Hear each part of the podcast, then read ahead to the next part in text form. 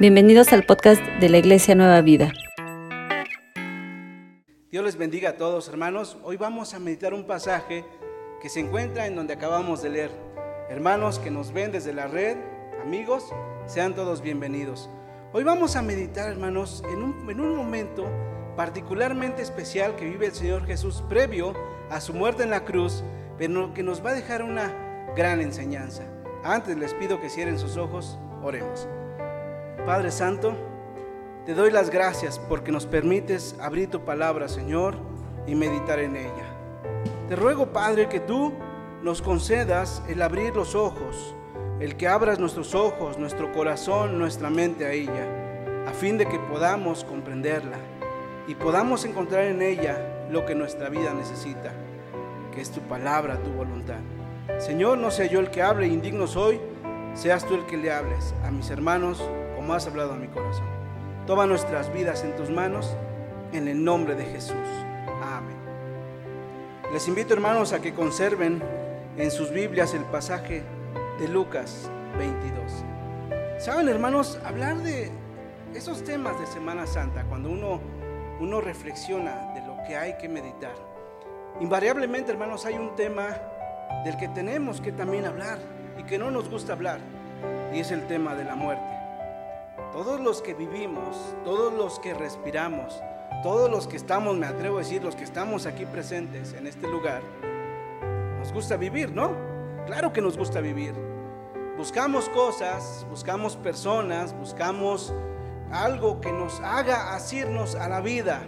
Yo no conozco a nadie, salvo que esté medio loco, que diga, yo voy a darme un tiro con una pistola para ver qué se siente morir.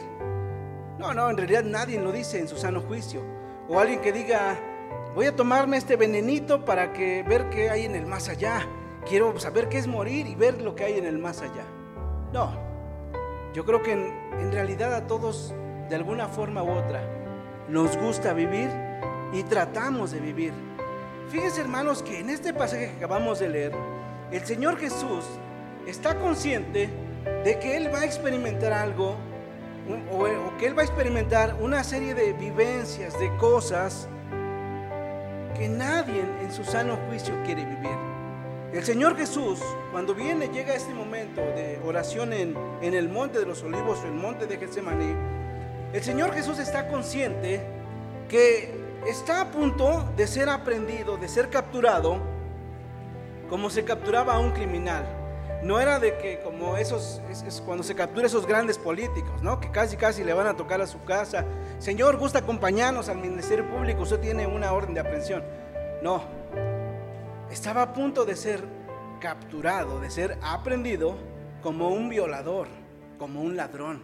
El Señor sabe, está consciente de que en, en, breve, en unas horas, va a ser abandonado por la gente que Él ama y la gente que lo ama.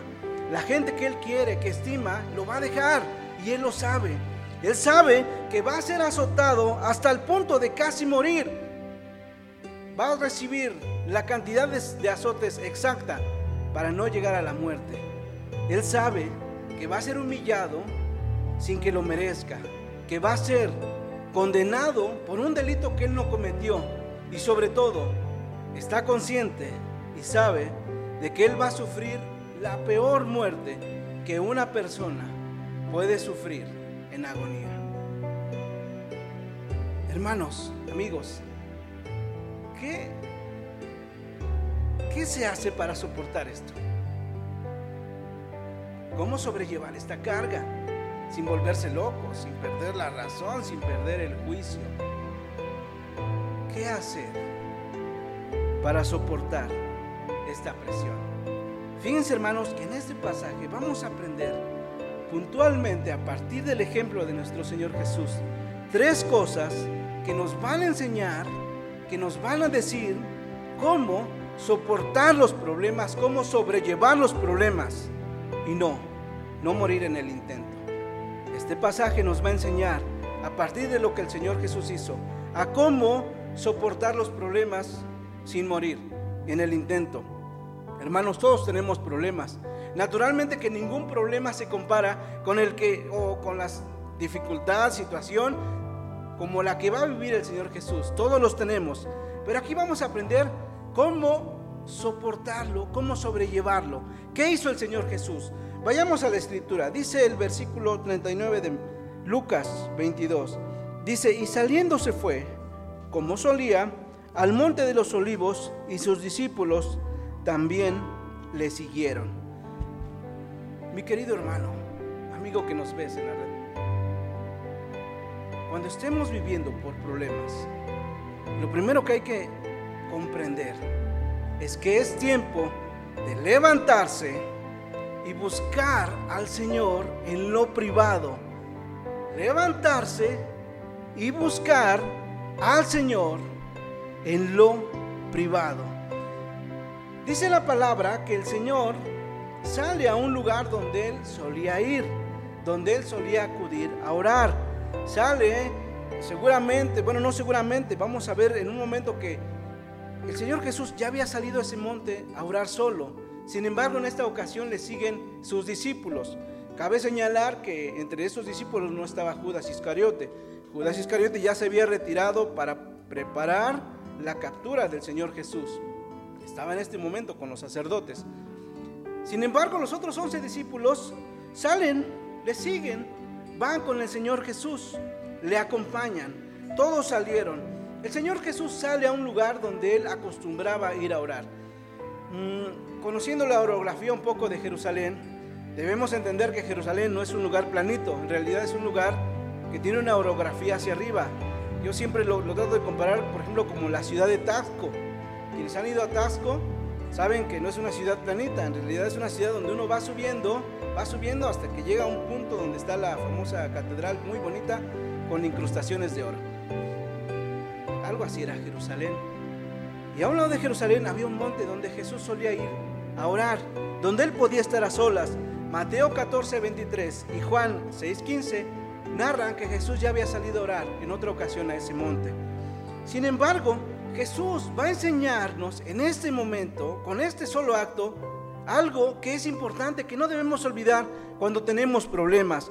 Hay un principio que viene en Mateo 6:6, que lo que nosotros debemos hacer cuando tenemos problemas o cuando particularmente nos acercamos a Dios en oración. Dice así este principio. Mateo 6:6 dice, habla Jesús, dice, mas tú cuando ores, entra, entra en tu aposento y cerrada la puerta, ora a tu Padre que está en secreto y tu Padre que ve en lo secreto te recompensará en público. El Señor Jesús, hermanos, le va a enseñar a sus discípulos algo que nosotros no debemos olvidar cuando tenemos problemas. El Señor Jesús se retira a un lugar tranquilo, privado, sin el bullicio de la ciudad de Jerusalén, sin el bullicio de la gente. Se retira a un lugar donde Él pueda orar en secreto, donde Él pueda abrirse con su Padre, Padre, con el Dios de los cielos y externarle lo que hay en su corazón. Hermanos, amigos que nos ven, todo aquel que pretende ser un cristiano fiel, convengamos, todos queremos ser fieles al Señor. A nuestro modo, de nuestra forma, con nuestros esfuerzos, tratamos de serle fiel al Señor. Debemos saber, hermanos, que ningún siervo que se retira al Señor a buscar el rostro del Señor, le va a ser provechoso al Señor en lo público. Un siervo del Señor no va a ser útil en público cuando no se retire en secreto a buscar el rostro de Dios. Hermanos, la soledad de la comunión nos va a ofrecer un gran manantial de riquezas espirituales. El retirarse a un lugar solo a un lugar apartado, a un lugar privado, donde nadie, vamos a llamarlo así, donde no haya un ruido que nos pueda distraer, que pueda distraernos, que nos pueda llevar a no llevar nuestra oración directa al Señor, trae un beneficio inmensamente grande para nuestra vida. Hermanos, no nos confundamos eh, hablando de la soledad con el aislamiento. Tampoco estoy diciendo que debemos actuar como los monjes de, la Edad Media, que se retiraban a los monasterios, lugares eh, lejanos de las ciudades, a orar y hacer todos sus ejercicios espirituales. En realidad no estoy diciendo que debemos hacer eso, pero lo que sí estoy tratando de llevarlos a entender es que cuando vienen los problemas, hermanos, lo primero que debemos entender es que es tiempo de levantarse y buscar al Señor en lo privado, en la soledad.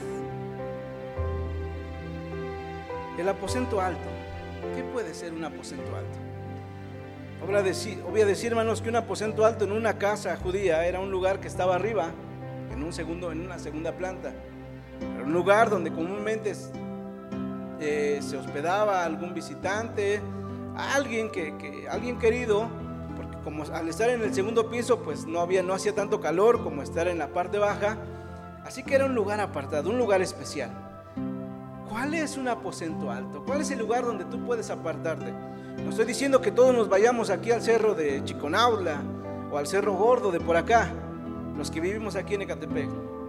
Pero tu lugar apartado, tu aposento alto, puede ser tu recámara. Cuando ya los niños se fueron a dormir, o cuando ya todos se fueron a dormir, si vives en una recámara solo, ese es tu aposento. No tienes una recámara para dormir solo. Apártate a la sala. Apártate al comedor cuando ya no haya nadie. Bueno, siempre hay alguien. Vete al patio. El punto es ir a un lugar que esté completamente callado, donde no haya ruido, donde no haya el ruido del mundo, donde no haya el ruido del bullicio de la gente, de las personas. Antes de empezar el día o después de terminado el día, entra al aposento alto, cierra la puerta y ora. Ora que el Padre que está en secreto te recompensará en público. Así lo dice este principio. Hermano, querido hermano, amigo que nos ves, ¿qué clase de problemas tienes ahorita? ¿Problemas grandes? ¿Problemas pequeños? Cual sea el problema que tengamos, hermanos, ese es el tiempo. Ese es el tiempo de levantarse y buscar al Señor en lo privado. Querido hermano, ten por seguro que el Señor no solo va a escuchar nuestra oración, sino que nos va a fortalecer nuestra alma y nuestro espíritu. Un hombre fue con su familia a Londres en los Juegos Olímpicos del 2010. La selección mexicana ganó la medalla de oro. Giovanni, Cepillo Peralta y todos esos jugadores nos dieron alegría al pueblo mexicano al ganar la medalla de oro. Este hombre iba con su familia, tenía un hijo que salió con otros paisanos a celebrar, a festejar. Pero en el festejo unos se pasaron de listos, la cerveza encima, empezaron a pintar, a agredir gente, a pelearse con otros, otros, otras personas de otros países y los llevaron a una cárcel ahí, a un lugar ahí en Londres. El papá estaba preocupado, decía, estoy en Londres, no conozco a nadie, no tengo este, un abogado aquí que me pueda hacer el paro, que me pueda ayudar. Alguien le dijo, llámale a la embajada mexicana, ahí te van a ayudar los que no hemos viajado a Londres, debemos de saber que los teléfonos públicos allá están en cabinitas, cabinas. Me cuenta que usted va a este lugar, cercado por paredes de vidrio, una puertita, y uno puede hablar tranquilamente, sin ruido. El hombre entra a la cabina y habla a la embajada. Bueno, ¿quién habla? Está hablando la embajada. Por favor, soy un paisano, soy un mexicano, fulanito de tal, necesito que me ayuden, ayúdenme. Agarraron a mi hijo y no, no sé qué hacer porque no tengo, no conozco a nadie aquí en Londres. Tranquilo, Señor. Le vamos a ayudar. Aquí podemos ayudarle. Necesitamos que venga a la embajada. No, no, no, usted no entiende, señorita. Este, necesito que alguien me ayude. Es que en verdad no conozco a nadie que me pueda ayudar y no quiero que mi hijo que se quede en la cárcel. Nosotros nos vamos a retirar en unos días. Tranquilo, Señor, le dice la funcionaria. Tranquilo, le vamos a ayudar. No, no, no, señorita. La funcionaria entiende que el hombre no está entendiendo y están hablando el mismo idioma. Y le dice algo muy sabio. Señor, cierre la puerta de la cabina. No, no, no, señorita, ¿qué, cabina? ¿De qué me está hablando? Señor, cierre la puerta de la cabina, por favor. Eh, una cabina, ah, la cabina donde estoy, ahorita la cierro. La cierra. Ahora sí, podemos hablar. Tranquilo, Señor, nosotros le podemos ayudar. Fíjense, hermanos, que cuando tenemos problemas, cuando tenemos situaciones difíciles, a veces estamos como este paisano. Hay voces aquí, voces allá, voces acullá, voces audibles de gente que emite un juicio, que nos dice qué hacer, que nos dice qué no hacer, que nos dice cómo actuar, que nos dice cómo no actuar. Y también están las voces de nuestra mente que nos dice también, no, tienes que hacer esto, tienes que hacer lo otro. Cuando vienen los problemas, hermanos, hay algo que debemos entender. Levántate y busca al Señor en lo privado. Cierra la puerta de la cabina, cierra la puerta de tu cuarto, cierra la puerta de donde estés y busca al Señor en lo privado. Yo estoy seguro, hermano, que no solo vas a no solo tu oración va a ser escuchada, sino que vas a recibir consuelo en tu alma y en tu espíritu cuando hagas esto. Hay algo más que el Señor nos va a enseñar en este pasaje, hermanos. Dice el versículo versículo 40. Cuando llegó a aquel lugar, dijo, dijo a sus discípulos, orad, que no entréis en tentación. Y él se apartó a ellos, a, ellos a distancia como de un tiro de piedra, y puesto de rodillas, Dice el versículo 44, en un segundo momento de oración, y estando en agonía, oraba más intensamente, y era su sudor como grandes gotas de sangre que caían sobre la tierra. Querido hermano, amigo que nos ves, cuando estés pasando por un problema, es tiempo de orar. Ora, ora, no dejes de orar. ¿Ya oraste? Vuelve a orar, no dejes de orar. El versículo 40 dice que el Señor Jesús exhorta a sus discípulos a orar orar de tal manera que cuando vengan los problemas vengan las dificultades, eh, cosas que no van a poder evitar, no entren en tentación. Es, una, es un consejo práctico y puntual. Dice, orad que no entréis en tentación. El Evangelio de Mateo en su capítulo 26 y Marcos en su capítulo 14 van a dar más, van a dar más detalles de lo que el Señor Jesús vivió con sus discípulos o lo que el Señor Jesús vivió en este momento cuando fue a orar a Getsemaní, al monte de Getsemaní. Dicen estos, dice, dicen estos evangelios que cuando Jesús se apartó de sus discípulos, comenzó a entristecerse y angustiarse en gran manera. Bueno, a tal grado llegó la angustia que le dice a Pedro, a Juan y a Jacobo, mi alma está muy triste triste hasta la muerte. Jesús se aparta para orar, primero se arrodilla, ora. Tal era la presión que el Señor sentía, tal era la angustia, la tristeza, el pavor, lo usted quiera pensar en ese momento, que se presenta una situación. Un ángel del cielo aparece para fortalecerlo. Dice el versículo 43, y se le apareció un ángel del cielo para fortalecerle. Era tal el grado de la tristeza del Señor Jesús, imaginen ustedes, ya les dije lo que estaba a punto de vivir, que un ángel se le aparece. Después de que el ángel lo fortalece, viene otro momento de oración donde se vuelve más intenso esto.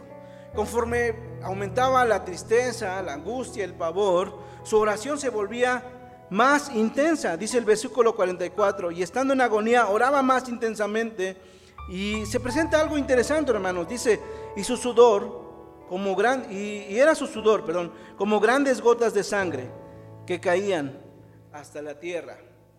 Jesús sudaba sangre, quizás no era sangre del todo, hermanos, pero tampoco era sudor como el que luego yo siento cuando les estoy predicando. En realidad era un sudor totalmente atípico. La gente que ha estudiado la Biblia, que estudia la Biblia, que estudia las palabras de la Biblia, lo, explica de esta forma. Dice que Jesús sentía tal, o, el clímax de la agonía llegó a tal grado, que su sangre empezó a filtrarse de su piel.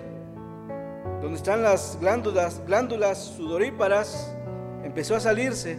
En cuanto salía se coagulaba, se juntaba con el sudor y después parecía que caían cuajones de sangre o, gotas de sangre. Hermanos, si era sangre o no era sangre, lo único cierto es que era tal el grado de presión que sentía el Señor Jesús que tuvo esta sudoración totalmente atípica, sudaba como sangre. Ciertamente, hermanos, lo que el Señor estaba a punto de vivir no era algo no era algo de no preocuparse, era algo terrible. Cuando el Señor Jesús se retira a orar con sus discípulos, les dice, orad que no entréis en tentación. ¿Qué quiere decir esto, hermanos? Lo que el Señor Jesús les está diciendo a sus discípulos es, oren, oren para que puedan ustedes soportar las dificultades que se aproximan. Oren para que puedan soportar los problemas que vienen. Oren para que cuando vengan las situaciones difíciles haya una mente sana, haya una actitud de sobriedad, pero sobre todo sea uno capaz de comprender adecuadamente, totalmente, lo que se está viviendo sin que uno se perturbe. Lo que Jesús nos dice es, cuando estés pasando por un problema grande, ora, no dejes de orar. Para que cuando estés en ese momento, tu mente esté lúcida, clara, tu corazón tenga una sensación de sobriedad, de tranquilidad, y puedas entender que aunque todo eso que estás pasando, difícil, que no lo puedes creer, puedes estar sin perturbarte. Ora para que puedas ver finalmente que no estás solo, que el Señor está a tu lado, para que puedas ver que no estás solo, que el Señor está aquí a nuestro lado. Ora como quieras, sentado, parado, caminando, de rodillas, postrado. ¿Qué quiere decir postrado? Totalmente el cuerpo en, tierra, como quieras. Pero ora, ora. El Señor Jesús empezó su oración de rodillas, dice el pasaje, y terminó postrado en tierra. Hermanos, la oración nunca, nunca está fuera de razón. Lo que es más, es especialmente necesaria cuando estamos pasando por un gran aprieto, cuando estamos pasando por un gran problema. Es necesaria la oración. Es más, cuando sea más agudo el problema, más agudo el conflicto, la dificultad, debe ser más frecuente y más ferviente nuestra oración. Debe ser con más pasión. Cuando uno ve la agonía que el Señor sufrió en ese momento, en, en este momento cuando está orando, las gotas de sangre, la presión que sentía, uno no, no puede más que sentir gratitud por el Señor. Porque todo eso que él estaba pasando, lo estaba haciendo por amor. Por amor, por obediencia al Señor y por amor a nosotros, a los que confiamos en Él. El amor del Señor nunca se acaba, hermanos, no cesa. Al contrario, el amor del Señor es a tal grado que dio su vida para que nosotros tuviéramos opción de vida. Hay un predicador del siglo XVII llamado Juan Wesley, que era un predicador fenomenal. Él iba en su caballo, iba a los pueblos y no sé, él tenía tal, tal palabra, tales palabras, tal mensaje del Evangelio obviamente, que multitudes se convertían. Él iba a una ciudad, estaba un montón de gente que lo quería escuchar y, el mensaje era tan fuerte, tan increíblemente grande, tan poderoso que la gente se convertía al Señor. Sin embargo, hay una historia que dice que antes de que fuera el Juan, el gran Juan Wesley, el gran predicador Juan Wesley, Juan Wesley era un hombre bastante común, sin mucha fe, sin mucha pasión al Señor en un viaje que hizo al Nuevo Mundo, él saliendo de Inglaterra al Nuevo Mundo, llegó un punto donde estaban pasando por una tormenta. Dice la historia que él sentía que iban a morir, que no la iban a, contar, como dicen. Y él, que había pagado un buen boleto, se retiró a su camarote a tratar de orar y decir, Señor, ayúdanos, ayúdanos, Señor. Pero pues él estaba más preocupado, dice. en realidad oraba sin fe. Lo cierto es que cuando él a lo lejos escucha los cantos de otros cristianos, unos moravos, ellos cantaban, a ver, voy a tratar de cantarlo así. Los vientos, las ondas oirán tu voz, sea la paz. Wesley escuchaba a estos hermanos cantando y diciendo, Señor, tú tienes fuerza, tú tienes poder para librarnos, ayúdanos. Y seguían cantando, calma las iras del negro mar, la lucha del alma las hace cesar y así la barquilla va al Señor. Wesley no lo puede creer. Dice, ¿cómo estos locos están cantando? Orando, nos vamos a hundir aquí.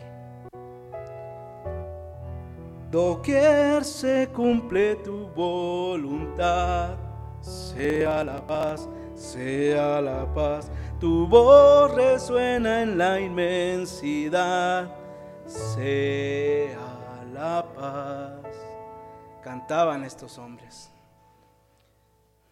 Pasó la tormenta, no se hundieron. Juan Wesley no lo podía creer. Él era un pastor. Y estos hombres que no, que habían estado en la cubierta porque su boleto que habían pagado era el más barato, el que no les daba acceso a un camarote o a estar en un lugar más seguro, cantaban y oraban con más fe de la que él hubiese, hubiese tenido en toda su vida. Cuando se acerca a uno de ellos, le dice, hermano, ¿cómo, cómo le hacen? ¿Cómo, ¿Cómo uno puede orar y cantar cuando uno está en una situación tan difícil? Yo sentía que nos íbamos a hundir. Y el hombre le contesta, el cristiano le contesta con otra pregunta. ¿Conoces a Jesús? ¿Crees que estando con Jesús debemos estar preocupados? ¿Qué problema tienes, hermano? Déjame recordarte, ¿quién es Jesús? El Jesús que dio la vida por nosotros ese es el que nos puede ayudar. Cuando estemos por un problema, ora, ora y no dejes de orar. Versículo 42. Hay algo más que nos va a enseñar el Señor Jesús en este pasaje. Diciendo, hablaba, Jesús diciendo, Padre, si quieres, pasa de mí esta copa, pero no se haga mi voluntad, sino la tuya. Estás en el problema, ya te retiraste a un lugar solo, privado para orar, estás orando. Ahora lo que sigue es descansa. Fortalécete en la voluntad de Dios. Descansa. Fortalécete en la voluntad de Dios. El Señor Jesús se somete a la voluntad de Dios. Miren, pesar del rechazo que sentía su naturaleza humana a, padecer esos sufrimientos, Él se somete a la voluntad de Dios. El Señor Jesús sabe que su sacrificio va a dar vida, va a dar opción de vida a miles, a millones de personas que a lo largo de la historia hemos confiado en Él, confiamos y tenemos fe en Él. Pero humanamente Él quisiera dejar pasar esta copa. Quisiera dejar pasar este sufrimiento, este castigo. Y sin embargo, Él dice algo muy sabio. Dice, pero no se haga mi voluntad, sino se haga la tuya. No se haga lo que yo quiero, sino se haga lo que tú quieres. Lucas es el único evangelista que narra que cuando el Señor Jesús hace esta oración, viene un ángel, aparece un ángel del cielo y fortalece a Jesús. Ni Mateo, ni Marcos, ni Juan lo, citan, solamente Lucas. Un ángel viene y lo fortalece. El ángel no viene a librarlo de lo que va a sufrir. Estoy seguro que más de un ángel hubiese querido cambiar su lugar por Jesús, solamente en obediencia. Pero el ángel no viene a cambiar el lugar de Jesús. Tampoco el ángel viene a decirle, tranquilo, no vas a vivir esto. No, en realidad el ángel viene a fortalecerlo, viene a darle fortaleza. Estando en agonía, el Señor Jesús pudo haber dispuesto de toda una legión de ángeles para evitar lo que iba a pasar y sin embargo solo hace uso de uno para que lo fortalezca. Hay algo que hay que aprender de los problemas, hermanos, viviendo como cristianos en el Señor Jesús. Y es algo muy importante, hermanos. Esto nos va a enseñar, hermanos, que Dios nos va a permitir vivir problemas. Es más, nos va a proporcionar problemas. Pero nunca nos va a dar un problema que no podamos sostener con los hombros. Para que no tengamos razón de quejarnos o no tengamos razón de decir, Señor, yo no puedo con esto. Deja que pase. En realidad los problemas van a venir, hermanos. Nos gusta pensar cuando nos convertimos al Evangelio que los problemas no van a venir, que no vamos a tener problemas. Y sin embargo, los problemas van a venir y van a venir más problemas todavía. Si no tenías problema con tu familia, seguramente los vas a tener. Si no tenías problema con tus amigos, seguramente los vas a tener. Si no tenías problema por aquí, los, seguramente los vas a tener. Pero debes saber que ningún problema es tan grande como para que no podamos sostenerlo en los hombros. El Señor Jesús no nos va a permitir y el Señor Dios no nos va a permitir vivir algo más allá de lo que no podamos El Señor Jesús, estando en este momento, es fortalecido por un ángel. Y yo quiero decirte, hermano, no como un ángel, como el último de los siervos del Señor, estas palabras, si tú estás pasando por un problema, tranquilo. Esta prueba que estás pasando también va a pasar. Este problema que tienes también va a quedar después en el pasado. Tranquilo, confía en Dios, confía en la voluntad de Dios, descansa en su hermosa voluntad. Ya no sigas cargando en tus hombros ese problema que traes. No lo sigas, no lo sigues llevando a cuesta. No tiene caso que lo cargues. Descansa en su voluntad. Cuando el Señor es fortalecido por el ángel, dice la escritura que el Señor ora con más intensidad.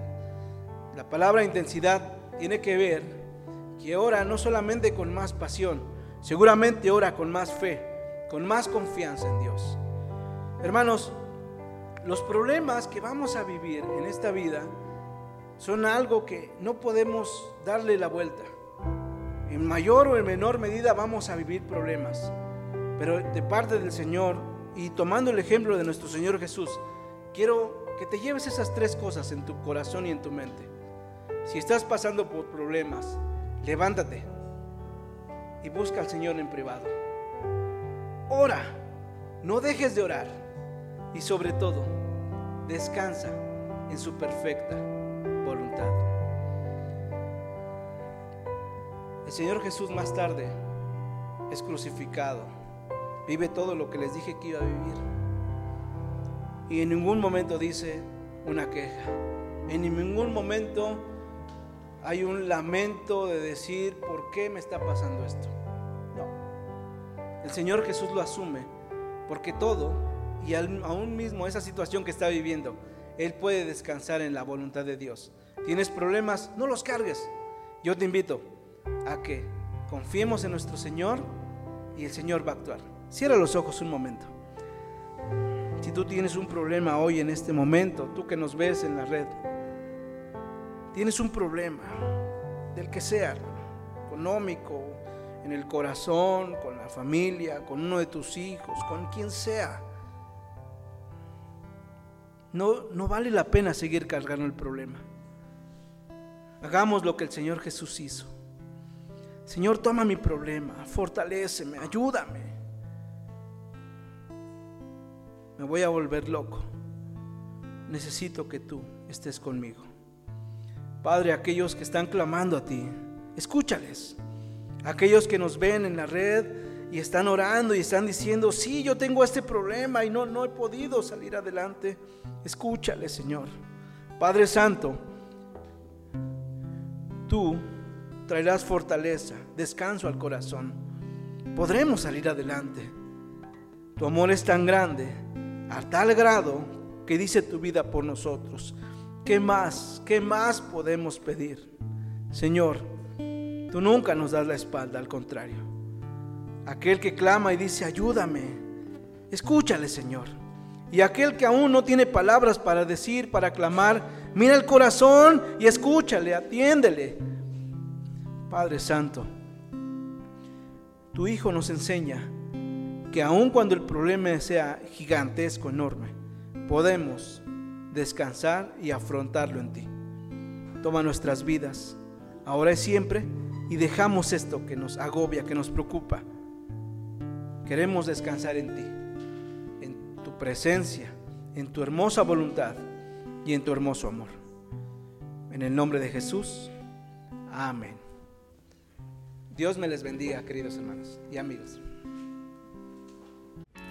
Si quieres aprender más acerca de Dios, te invitamos a seguir en nuestras redes sociales que son Spotify, INP Nueva Vida, JM, Facebook, Iglesia Nacional Presbiteriana Nueva Vida, YouTube, INP Nueva Vida JM, Instagram arroba INP Nueva Vida.